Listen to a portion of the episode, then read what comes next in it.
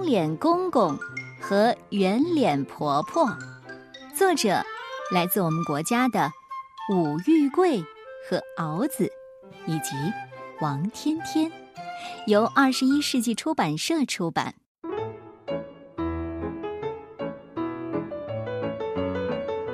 从前有座大山，大山脚下有户人家。家里有一位老公公和一位老婆婆。老公公高高的个子，瘦瘦的，长着方脸盘儿，所以大家都叫他方脸公公。老婆婆矮矮的个子，胖胖的，长着圆脸蛋儿，所以大家都叫她圆脸婆婆。方脸公公喜欢方方的东西，他喜欢坐方方的凳子，喜欢用方方的收音机听新闻，就连走路也喜欢迈四方步子。圆脸婆婆喜欢圆圆的东西，她吃饭要用圆圆的饭碗，梳头要照圆圆的镜子，就连睡觉。也要枕一个圆圆的大南瓜枕头。有一天，老两口吵架了，要分家。方脸公公说：“方方的东西都是我的，归我。”圆脸婆婆说：“圆圆的东西都是我的，归我。”这么着。老两口开始分家时了，可是该怎么分呢？闹钟是圆圆的，可闹钟上的指针却是方方的。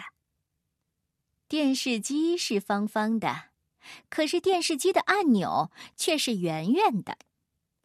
灶是方方的，可灶上的锅碗瓢盆全都是圆圆的。老公公站在小院里一瞅，哎，窗是方方的，呃，是我的；可窗上的把手那是圆圆的，是我的；拖拉机是方方的，呃，是我的。可是，拖拉机的轮子和方向盘是圆圆的，你不能带走。缝纫机是方的，方方的应该归我。不对，不对，这缝纫机上有好多东西都是圆圆的，是我的。